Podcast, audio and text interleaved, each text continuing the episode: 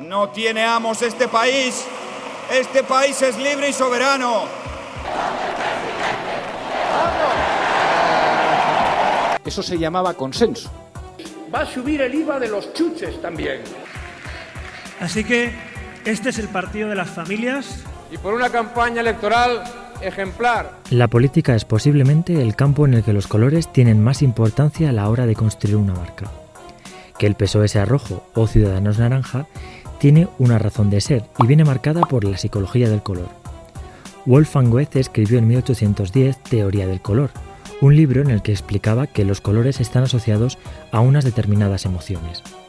Fue el precursor de la actual psicología del color que relaciona las tonalidades con los sentimientos que éstas producen en el receptor de las mismas.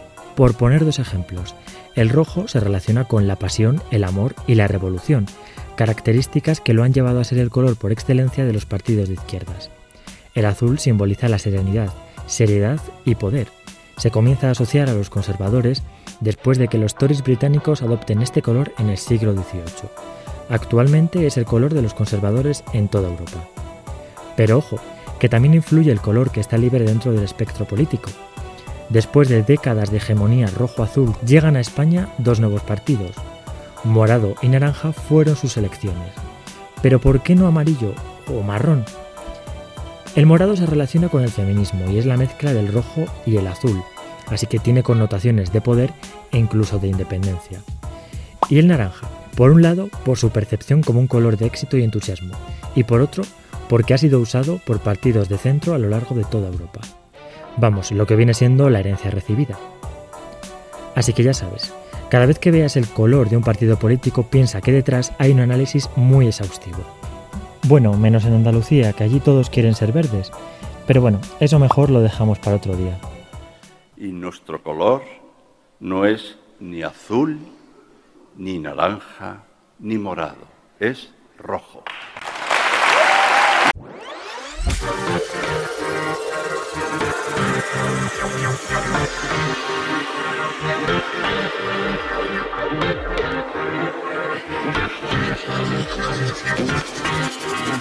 Oh.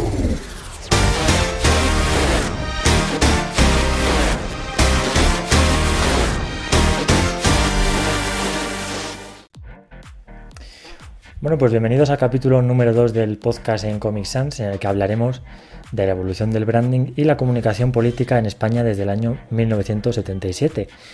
Para ello me acompaña Joan L. Díaz, muy buenas.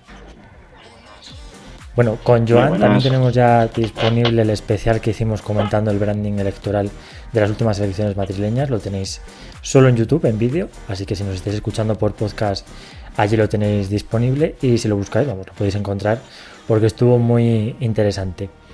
Pero en esta ocasión hacemos un programa ya habitual y nos centramos en la evolución de los principales partidos políticos españoles en cuanto a, imagen corporativa. He preparado este gráfico, eh, tengo que dar las gracias a Fernando de Córdoba de Marca por Hombro porque partí de una línea temporal que tiene colgada en un artículo en su web y es la evolución de la marca con la que se han presentado los partidos a las diferentes elecciones generales desde la vuelta eh, de la democracia en el año 77. Eh, es bastante curioso, por ejemplo, em, Alianza Popular, Partido Popular, como en el 89 tienen una catarsis y cambian la imagen corporativa, pero es bastante curioso el logotipo del 77 al 86 de Alianza Popular, porque me parece súper representativo de la época en cuanto a formas, colores también, ese amarillo chillón. Em, bueno, los colores al final de la bandera de España, ¿no? Tampoco se escondían demasiado.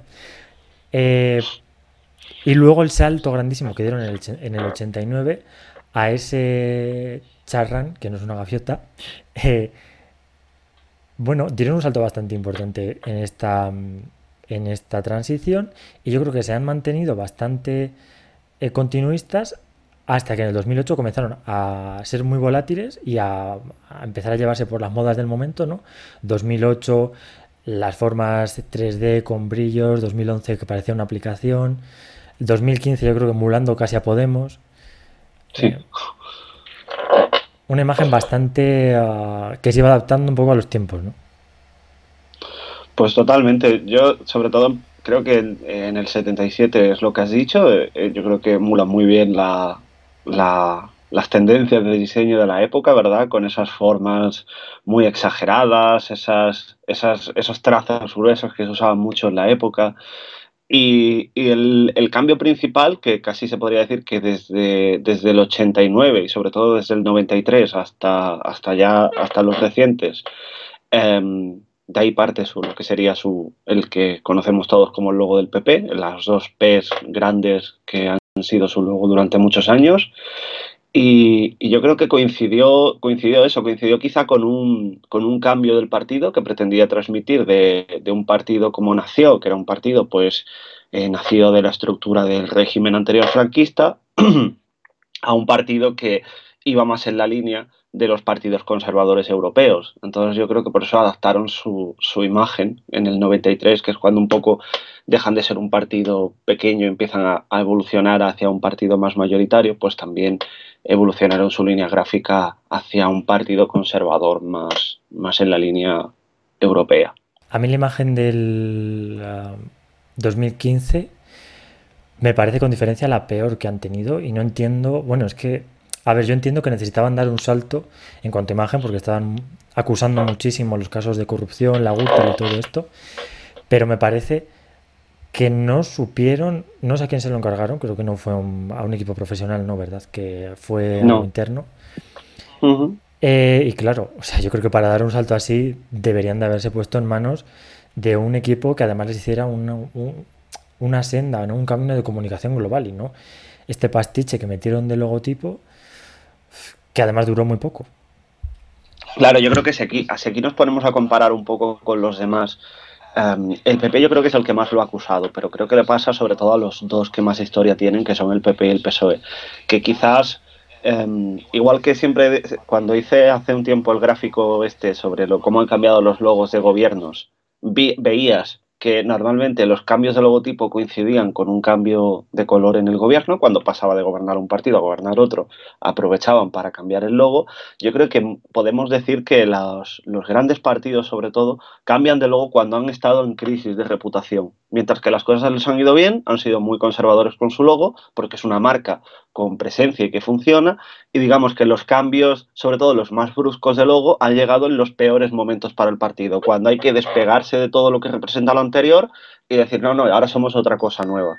Y yo creo que quizá como la peor crisis de imagen que ha tenido el Partido Popular en los últimos años, pues fue la, a raíz de la crisis de 2011, con un desgaste muy grande en el gobierno de Mariano Rajoy y además los casos de corrupción, pues yo creo que quisieron mmm, hacer el cambio más radical eh, partiendo hacia un logo totalmente distinto, que yo creo que intentaba copiar el, el, logotipo del Partido Demócrata de Estados Unidos, pero se nota muy mal ejecutado. De hecho, en, Twitter hay, hay gente, eh, ahora no recuerdo quién, porque me gustaría darle crédito, pero hay hay un chico en concreto que es diseñador que en Twitter puso un análisis técnico sobre los defectos que tenía ese logo. Explicaba como, por ejemplo, las dos P's ni siquiera están bien centradas dentro del círculo, que explicaba como un poco el, el propio charrán encerrado lo hacía parecer una ceja. Es que la verdad es un...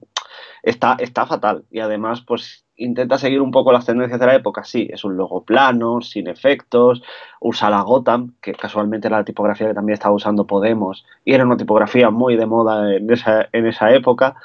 Es decir, sí, intentaron como captar muchas tendencias, pero se nota que ni es profesional, ni estaba bien resuelto, y bueno, pues la, la clave es que duró poco, por suerte para ellos, porque la verdad era, era muy malo, y, y pasaron a otro que la verdad es que se ve bastante mejor resuelto el que tienen ahora que ese.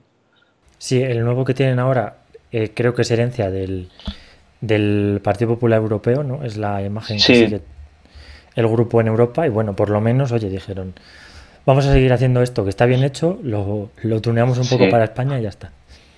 Sí, totalmente. De hecho, pues empezaron a, yo supongo que empezaron a, el, es verdad que el Partido Popular Europeo lleva años usando el, el corazón y por eso ellos han, han, han, querido hacer homenaje al charrán que tenían, que aquí se ve más claro otra vez, que después del de 2015 no se veía bien claro lo que era.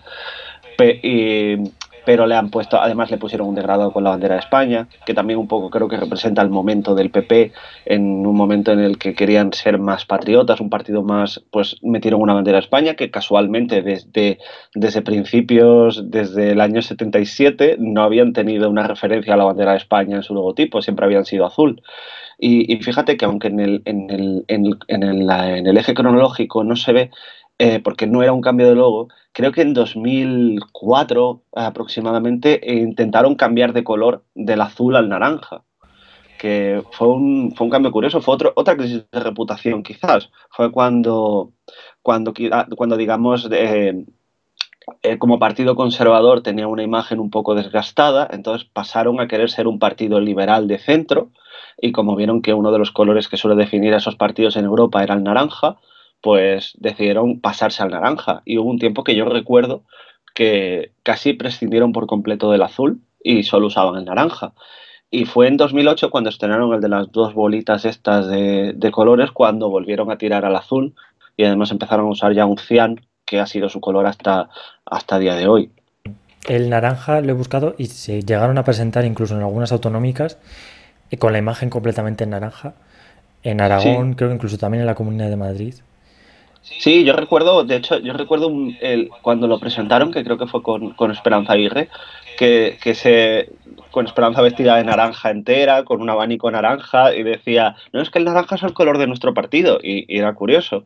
Eh, pero claro, era ese momento en el que el PP además se quería presentar como un partido, de hecho lo decían, era curioso, que renunciaron a la palabra derecha, dejaron de decir que era un partido de derechas y pasaron a ser un partido de centro, fue pues uno de estos intentos de cuando ves que te alejas un poco de, del centro, pues intentas parecer más de centro.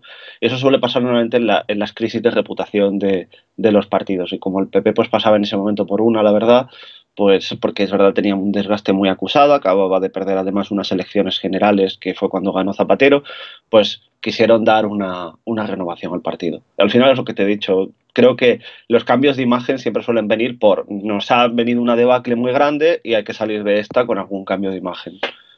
Fíjate que creo que una cosa que acusa el PP y el PSOE, por ejemplo, no, es que el PSOE tiene un icono muy bien hecho que se le encargaron en el 77 a Cruz Novillo y eh, les ha permitido mantenerlo prácticamente, bueno, prácticamente no, inalterable desde el 77 y yo creo que es un acierto que tuvieron en el PSOE el decir, contratamos a un profesional, que nos eh, diseñe un icono que sea atemporal y válido para de aquí a, cuando sea, ¿no? Y creo que el PP eso no lo hizo eh, y lo está acusando todavía a día de hoy, ¿no? Yo creo que el PS es el único partido que supo crear una imagen corporativa sólida desde, desde su inicio. Un isotipo que, digamos, pervive en el tiempo, porque incluso fíjate que Podemos nació con los círculos esos concéntricos y ya los ha apartado.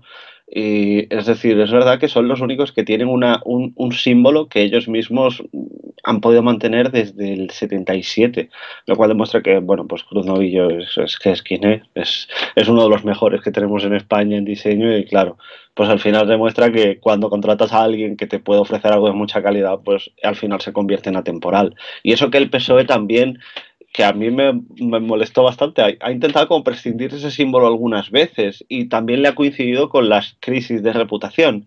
Si nos vamos, es decir, es verdad que ha tenido varias actualizaciones de su imagen a lo largo de la historia sin, sin modificar el, el, símbolo. Creo que, por ejemplo, la, una de las más importantes fue en 2004, que fue cuando cogieron la, la, la palabra PSOE tal y como está escrita y sigue a día de hoy si no me equivoco, es una miria comprimida, la palabra del PSOE, no lo tengo seguro, pero creo que lo es. Y fue cuando decidieron encerrar en dos cuadrados, uno con el, uno con el, con la, con el símbolo de Cruz Novillo y otro con la palabra PSOE escrita, que hasta entonces no tenía una forma de escribir la palabra PSOE como Walmart, por así decirlo. Es, es curioso, la verdad, pero eh, fue en, no sé si en 2015, 2014, por ahí sería, cuando tuvieron ahí un coqueteo con cargarse la palabra PSOE, cargarse el, la rosa de Cruz Novillo y el puño y empezar a usar la palabra socialistas. El horror de eso. Yo creo que coincidió con eh, cuando se presentó Rubalcaba, que sabían que esas elecciones las tenían perdidas. Y yo creo que para no dañar la propia marca del PSOE metieron ese pastiche de socialistas como diciendo, bueno, estas elecciones vamos a proteger la marca PSOE y que el ostión se lo pegue el socialistas y Rubalcaba, que además menudo papelón tenía Rubalcaba porque sabía que se que iba a lo que iba. Sí, sabía que iba a perder. Claro. Entonces, yo creo que fue un poco para de transición, ¿no? Sí, pero fíjate que yo creo que influye un poco eh, el momento. Eh, era un momento en el que empezaban a surgir fuerzas alternativas y, digamos, el eje izquierda-derecha se quedaba obsoleto y pasó a, y pasó a, pasó a estar un poco más presente lo que era el eje antiguos contra nuevos. Eran los partidos viejos del bipartidismo, que eran los que habían decepcionado a los más jóvenes, de ahí los indignados y tal, que era lo que en aquel momento en política era más relevante, frente a los partidos nuevos, que eran la renovación y lo que, es decir, el eje izquierda-derecha estaba más difuminado y lo que se contaba más era la brecha generacional de la gente mayor vota a PP y PSOE, la gente joven pasa a Ciudadanos Podemos, que son los partidos nuevos. Y si te fijas, los partidos nuevos vinieron sin siglas, las siglas PSOE, PP, los partidos viejos las tenían de, de, sus tiempos, de los 70, y sin embargo los nuevos no eran siglas, los nuevos eran Ciudadanos, Podemos, y yo creo que tanto el PP como el PSOE, que se vieron encerrados ellos en unas siglas, mientras que los demás usaban palabras, que parecía bastante más moderno, quisieron, pues vale, pues si ellos son ciudadanos y Podemos, pues nosotros somos socialistas, ya no somos PSOE, somos socialistas. El PP también lo ha hecho porque fíjate que tuvo populares, dejó de decir PP y empezó a usar mucho populares, e incluso si nos vamos a otros partidos vemos que Convergencia, que en aquel momento también estaba en una decadencia bestial porque era el momento del mayor desgaste del gobierno de Artur Mas, eh, también cambió eh, su, su logotipo por uno que ponía Convergence en vez de el de CDC, que era el que usaban hasta ese momento. Es decir, que es como ese momento en que todos los partidos quisieron dejar de ser siglas y todos quisieron pasar a ser eh, un colectivo de gente, los populares, los ciudadanos, los socialistas, los convergentes, pero nadie quería ser ya unas siglas. Bueno, de hecho es que... Es curioso porque luego eso se acabó. Ya, bueno, de hecho, bueno, ahora el PP yo creo que tienen PP, como las siglas, y luego el logotipo con la Wordmark completa es populares, no es Partido Popular. Entonces, ellos por lo menos sí que lo mantienen. Eh, sí, han conservado un mm. híbrido, ¿verdad? Entre los, entre los dos.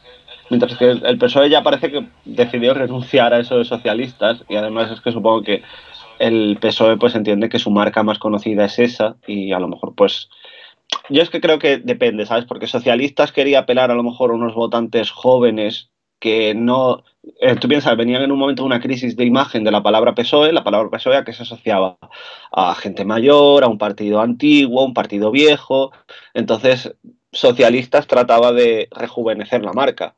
Otra cosa es que al final renunciando quizá a tu identidad. Ya no era el PSOE, además es que ya, que ya no tiene tan de espaldas a los votantes jóvenes, a lo mejor por eso han recuperado su logotipo habitual. Además, a mí el, acrónimo del PSOE me parece que tiene un defecto, bueno, un defecto no, una costumbre de la gente no llamarlo el PSOE, omitiendo la P, y a mí me realiza el, ese PSOE. Sí.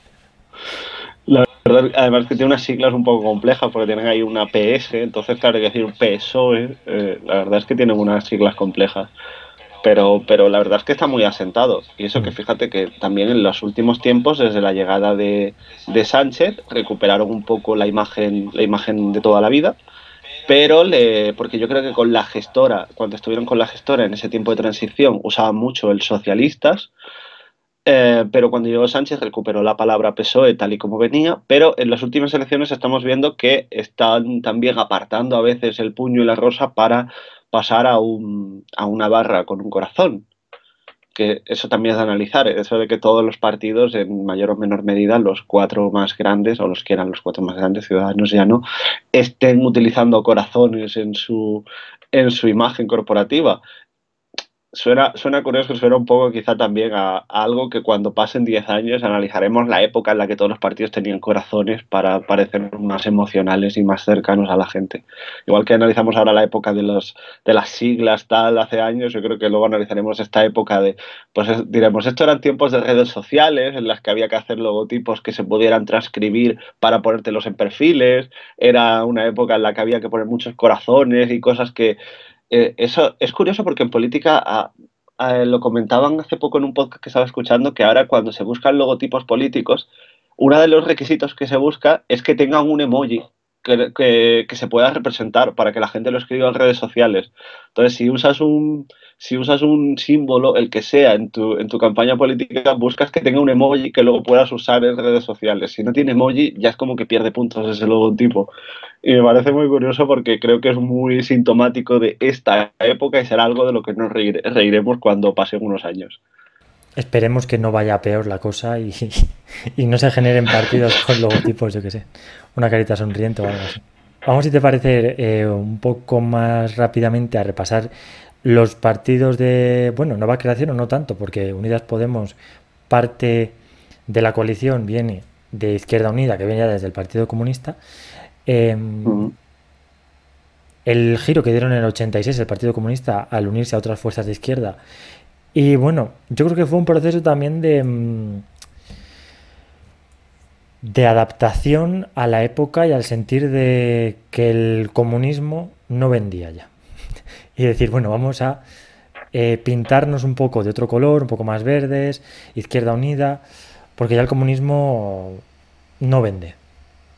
Efectivamente, y fíjate que eso es algo también de España, supongo. Al final interviene mucho quizá la, la, la, la, historia del país y la relación que ha tenido con los conceptos, porque si nos vamos a, a un país que es vecino nuestro, que es Portugal, el Partido Comunista eh, siempre ha tenido el símbolo del comunismo puesto y ha tenido representación parecida a la de Izquierda Unida. De hecho, a día de hoy en, en, Portugal gobierna una coalición similar a España eh, lo que pasa es que el equivalente allí de Podemos es el Partido Comunista que lleva el símbolo del comunismo. Cuando aquí Podemos, una de las cosas que yo creo que hizo también es eh, reformular esa izquierda, dejarla de asociar al comunismo y asociarla a algo mucho más transversal, mucho más eh, que pueda ser del gusto de todos. De ahí el morado, los corazones y todas esas cosas mucho más transversales que quizá algo como el símbolo del comunismo que es bastante más activista símbolo de Unidas Podemos, por otro lado, del corazón, de la amabilidad, del tal, que contrasta mucho con la imagen que daba el líder, Pablo Iglesias, ¿no? Bastante más agresiva, más... Es curioso el contraste. Y sin embargo, en eh, Ciudadanos venimos de una imagen prácticamente muy lineal, bueno, hasta que la, estrenaron en las dos últimas generales, que tienen ahí la batalla legal todavía con Comuniza, eh, porque les, les demandaron por, por el plagio de su imagen corporativa, ¿no? Sí, eh, fíjate, eh, Podemos, yo creo, Podemos empezó eh, cuando nació, claro. Podemos y Ciudadanos tienen esa cosa de que como son nuevos, nacen sin toda la... es por un lado una, desventaja, pero por otro lado una ventaja. Naces sin bagaje, pero por otro lado haces una cosa más nueva, más moderna, más de la época. Y además, en, en, su momento ya digo que cuando nacieron les vino bien porque se diferenciaban así de los viejos, de los... Estos son los jóvenes y estos son los viejos. Pero eso es, Podemos nació con un, con, una, con un logotipo tipográfico que venía muy bien en la época de 2011, que eran los logos tipográficos. Se hicieron un isotipo que eran unos círculos concéntricos que representaban un poco ese espíritu asambleario del 15M y todo eso. Eh, pero al, yo creo que una vez que, es lo que has dicho, una vez que pasaron ese momento de indignación, que era un poco lo que recogieron en su, en su época, dijeron, vale, la indignación ya está, ahora hay que mostrarnos también como un partido amable y resolutivo. Y creo que además eso fue idea de Rejón, que ya no está en el partido, lo de que Unidas Podemos usara un corazón. Porque es verdad que se dieron cuenta ellos mismos que tenían una imagen de partido agresivo, partido enfadado, partido de sí, sabes criticar, pero luego no sabes aportar nada mejor. Entonces dijeron, vale, hemos criticado lo que ya había y ahora ha llegado el momento de ofrecer una solución alternativa. Y, por eso yo creo que cambiaron al corazón, que siguen siendo corazones concéntricos, yo creo un poco por, por, por, dar un anclaje con el antiguo logo, que eran círculos concéntricos, pero eran corazones. Y bueno, pues no parece que, a ver, no parece que los haya sentado muy bien, pero yo creo que es más bien quizá por a lo mejor por el devenir del partido que por el logotipo, porque es verdad que el logotipo tampoco está tan mal puede que se haya quemado a lo mejor o puede que ya no esté tan que necesite una renovación, pero la verdad es que eh, no, es, como otros que se han quemado muy pronto, como el de Populares, eh, que les duró tampoco el, el penúltimo de Populares. Totalmente. Y Ciudadanos, Ciudadanos, la verdad a mí me gustaba mucho su primera imagen porque además Ciudadanos eh, venía de, de Barcelona, un diseño muy catalán, eh, de hecho usaban una tipografía que era la ciutadela, que era una tipografía muy bonita, eh, además de un tipógrafo catalán. Es una tipografía que dejaron de usar y a mí me parecía preciosa y sin embargo ahora la está usando eh, O La Luz, la, compañía de electricidad O La Luz es, es su tipografía corporativa, si, si, os queréis fijar es la, es la que tenía antes Ciudadanos, antes la, la, era conocida por ser la de Ciudadanos, ahora solo es la de O La Luz. Y es verdad que cuando cambiaron de logotipo por el que, por el que es un plagio claramente del de Comuniza, eh, yo creo que perdieron gran parte de, de su identidad. Eh, quizá quisieran dejar de ser tan un partido tan urbano y parecer un partido más, eh, no sé, más generalista, pero la verdad es que yo creo que fue un paso atrás su, su, su, cambio de imagen hacia... Se quitaron el apóstrofe, por ejemplo, porque pensaron que podía sonar más catalán, se quitaron la tipografía esa y pasaron a una tipografía más gruesa, más parecida más a una Gotham, una futura no sé, eh, yo creo que perdieron. Y encima, además, eh, como partido, creo que no funcionaba tanto la imagen copiada de la de Comuniza. Y, encima es eso, encima sales con que igual esto no, no, cala tanto en gente que no está metida en el sector.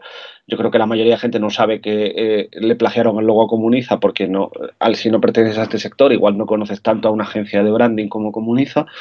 Pero, pero además creo que están en trámites legales porque de hecho parece ser que eh, los que diseñaron el logo de Ciudadanos conocían el logo de Comuniza, es decir, que a lo mejor se inspiraron fuertemente en ese logo. Es decir, yo, de hecho a lo mejor eh, hemos hablado antes que los partidos cambian de logo cuando entran en crisis. Eh, es posible que si Ciudadanos no muere del todo, sea quizá el momento en el que nos sorprendan dentro de poco con un cambio de imagen. Fíjate, UPyD, mientras que fue creciendo, eh, tenía el mismo logo, nunca lo había cambiado, y eso que no era un logo tampoco especialmente bueno, era un logo que en 2008 estaba bien, pero luego se quedó muy anticuado y sin embargo no lo cambiaron. Y cuando empezó su debacle y se hundieron, fue cuando automáticamente eh, presentaron un logo nuevo, que por cierto también bastante malo. y lo presentaron para morir, yo creo que ahí se nota eso de entrar en, entrar en crisis y cambiar el logo, que creo que no es algo de la política, también es algo de, de otro tipo de empresas. Spanair, pues la crisis tan gorda que les vino cuando tuvieron el accidente aquel de avión, justo después cambiaron de logotipo y al poco cerraron. Es decir, al final esos cambios de entrar en crisis no suelen salir bien casi nunca. Bueno, yo creo que a Ciudadanos, o para morir o para lo que sea, tarde o temprano les va a tocar cambiar de, de logotipo porque yo creo que la resolución judicial con lo de Comuniza va a ser clara. Pero vamos, eh, tampoco... Pero claro, a lo mejor no esperan a, a, la resolución judicial, a lo mejor dicen estamos tan mal que igual un cambio de imagen pues es lo que nos conviene. Y ya de paso nos, nos quitamos de encima el San Benito de Totalmente. tener un logo plagiado. Bueno, vamos a repasar algunas curiosidades o algunos puntos que han tenido las campañas electorales o los partidos durante todos estos años de, de, democracia que a mí me han llamado la atención y me han gustado. Y han sido, por ejemplo, las primeras eh, elecciones municipales que se hicieron en el año 79, que por ejemplo para eh, UCD diseñó los carteles Cruz Novillo, que son muy chulos, no los conocía, y para las del PSOE los oh, diseñó genial. José Ramón Sánchez, que es una, la, una, serie de carteles también bastante chulos. También para los generales hicieron un cartel también con Felipe González eh, y tal. Y yo creo que es una. Bueno, uno, unos encargos, no unos diseños que rara vez se han visto ya en política, ¿no? Ahora ya los carteles son una foto del candidato o un lema tal, pero este diseño tan propiamente eh, para la campaña electoral, yo creo que rara vez se ha vuelto a ver. Sí, además me, me gusta cómo recoge mucho quizá el espíritu de la época en el que lo, lo, importante era, es que tú piensas que hemos pasado un tiempo de polarización y en el cual tienes que vender a tu candidato y vender que es mejor que los demás, pero creo que recoge muy bien esos carteles la alegría de la época de que lo importante era que la gente podía votar y podía elegir entre opciones. Entonces era como esos, esos dibujos, esos enseñar imágenes como eh, creo que representa muy bien esa época en la que lo más importante era que ahora podías votar. Era como la novedad de poder votar. Ahora votar es como, pues ya lo tenemos todos asumido y lo importante es a qué votas. Pero esos carteles me gustaba mucho esa, eh, cómo incidían tanto en eso de vas a votar y puedes votar. Eh, y por eso quizá también esos, esos tonos, esos dibujos tan optimistas como los que se ven en el cartel del PSOE, los de Cruz me parecen sublimes, es que, pues, es, claro, es que es quien es. Eh, de hecho, me gustan mucho eso. cuando se hablaba quizá en los carteles de las viviendas, la sanidad, la eficacia, a día de hoy eso se... Todas las generalidades del mundo que te puedas imaginar son las que incluían en el... Sí, Sí, de hecho hay carteles que vi el otro día de, por ejemplo, de cuando de, a favor de la autonomía de la Comunidad de Madrid y, eran en ese estilo, eran pues con la autonomía tendrás la sanidad en tus manos, tendrás los parques en tus manos, los, cosas súper cotidianas que a día de hoy dirías, bueno, y el que el PP va a poner parques, el PSOE no, viceversa. No, A día de hoy la gente es como que ya no es tan inocente. Me, me gusta porque representan un poco la eh, cierta ingenuidad en la política como herramienta de resolver cosas cotidianas que a día de hoy se ha perdido. A día de hoy la política parece algo más de mi ideología contra la tuya y esa ingenuidad de las de los parques, los hospitales, las carreteras, parece que es como que se, se perdió y, era muy guay de esa época. Era como, como cuando votar era nuevo y parece ser que elegir un candidato o un partido era algo como muy, muy novedoso, muy guay. Además, eh, espíritus como por ejemplo la igualdad entre hombres y mujeres, en este cartel que he encontrado del año 77 de Alianza Popular, que era como, bueno, ahora mismo te explota la cabeza con ese cartel, ¿no? Que un partido como Alianza Popular pudiera sacar algo así en el año 77, mm, choca muchísimo. Totalmente, pero claro, si lo piensas bien, al final era, fíjate que Alianza Popular, que viene de un partido que pues era heredero de la estructura del régimen anterior, del franquismo, eh, yo creo que es un poco esos valores de, es lo que hemos dicho antes, son esos valores de, como la, la democracia era una serie de valores universales que eran la sanidad, la, la, igualdad entre hombres y mujeres, y creo que también es un poco esa época de la... Ya en los últimos años del franquismo la mujer tuvo algo más de libertad y como veníamos de pues de una mujer que no podía ni abrirse una cuenta bancaria hasta que yo creo hasta que sin el permiso de su marido yo creo que empezaba la, la, apertura hacia la igualdad de las mujeres en aquella época era eso, era pues mujeres que podían tener libertad de trabajar, libertad de poder tener su propio patrimonio, cosas, cosas así que creo que a lo mejor intentaba representar Alianza Popular, pero que intentaba representar todos los partidos, porque más que ser valores de tu partido eran valores de la democracia. Yo creo que era una época muy en que la democracia nos va a traer que como mujer puedes trabajar, la democracia nos va a traer que ahora va a haber más hospitales. O sea, todos los valores buenos eran de la democracia, que era lo, lo que estaba llegando y lo bueno. Ahora más bien es al revés, ahora los valores están en peligro si no me votas a mí. hemos pasado a si no me votas a mí, la sanidad está en peligro. Si no me votas a mí, la libertad está en peligro. Si no me votas a mí, eh, la convivencia está en peligro. Y en aquella época yo creo que era, llega la democracia, que llega con todas estas cosas buenas, independientemente de a quién, de a quién votes, pero yo las hago mejor. Era, era, era curioso cómo, cómo ha cambiado quizá de, de la ingenuidad a una sociedad quizá ya demasiado cansada de las mismas promesas. Totalmente. Eh, luego, además, por ejemplo, hay veces en las que los candidatos directamente esconden a qué partido pertenecen, como Feijóo en el 2020 en, en Galicia, donde en muchos carteles directamente aparecía la marca PP, pero es que en otros había que buscarlo con lupa para encontrar el logotipo del PP. Y eso se ha hecho varias veces, yo creo que más en el PP que en el PSOE, pero vamos, mm, Sí, eh, yo creo que es esos momentos en los que la marca te penaliza y lo que te beneficia es el, candidato en concreto. Yo creo que son quizás esos, esos, esos momentos en los que la, sabes que tienes un voto de gente que no votaría jamás esa marca, pero sí a un candidato y, y claro, empiezas a tener que esconder el logotipo del partido. De hecho, los, incluso digamos partidos que tienen una comunicación totalmente diferente a la del Partido Popular, porque si analizamos las últimas elecciones gallegas, eh, el PP allí tiene una imagen totalmente distinta del PP nacional. Usan unos recursos gráficos distintos, usan incluso un color acián que es el de la bandera de Galicia y no el color del PP a nivel nacional. Usan recursos gráficos eh, típicos de, gallegos que no son los que de simbología gallega y tal, que no son los típicos que usa el PP en toda, en toda España. Es decir, es apartas por completo la línea gráfica de tu partido y creas una nueva específica, que era algo que antiguamente solo veíamos quizá en los partidos nacionalistas o en los partidos regionalistas. Y aquí vemos pues que hay partidos que em, digamos tienen que adaptar a, una idiosincrasia a lo mejor concreta de un territorio su mensaje hasta el punto de en el que el mensaje del territorio se come al mensaje nacional. Eso yo creo que también pasa eh, más en Andalucía y le pasa a todos los partidos. Yo creo que muchos partidos entienden que Andalucía tiene ciertas cosas,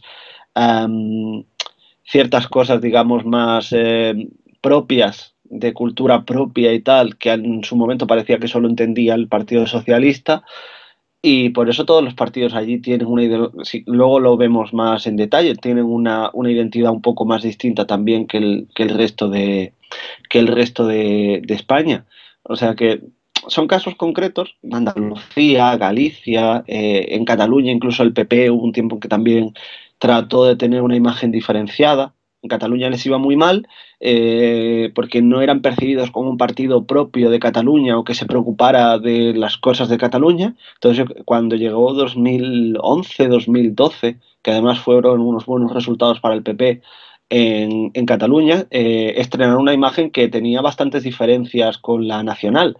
Estrenaron un, un trencadís, eh, que usaban en la, de hecho la sede creo que a día de hoy todavía la tienen con un trencadís puesto en color azul que era, era propio del PP de Cataluña, empezaron a meter la bandera catalana, la señera en el logotipo, eh, dejaron de ser PP y empezaron a ser PP catalá, no PP Cataluña, sino PP catalá, eh, empezaron a, cambiar muchas cosas igual para decir, oye, somos de aquí, no somos un partido que viene de fuera a, a sentarnos aquí. Empezaron a hacer comunicación en catalán, que el PP casi toda su comunicación la hacía en castellano y empezaron a hacer comunicación en catalán.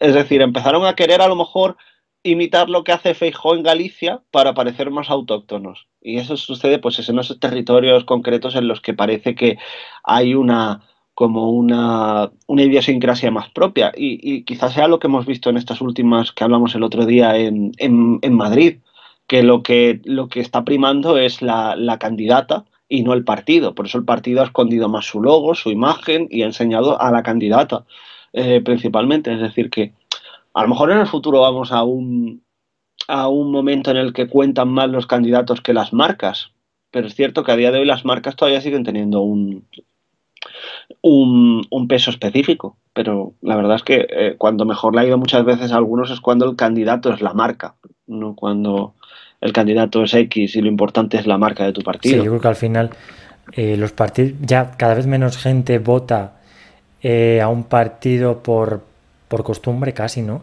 Yo creo que sí que se sigue manteniendo el voto por mm. bloques, derecha, izquierda, un poco en función de tu ideología, ¿no? Pero ya por partidos yo creo que se va viendo menos y eso también está afectando mucho a las marcas que cada vez están más personalizadas y en las campañas electorales en muchas ya desaparece directamente, ¿no? Claro, y por eso quizás ahora dejamos de ver pues esos símbolos como los que vemos en los carteles de UCD y pasamos a ver fotos del candidato mm. tantísimo.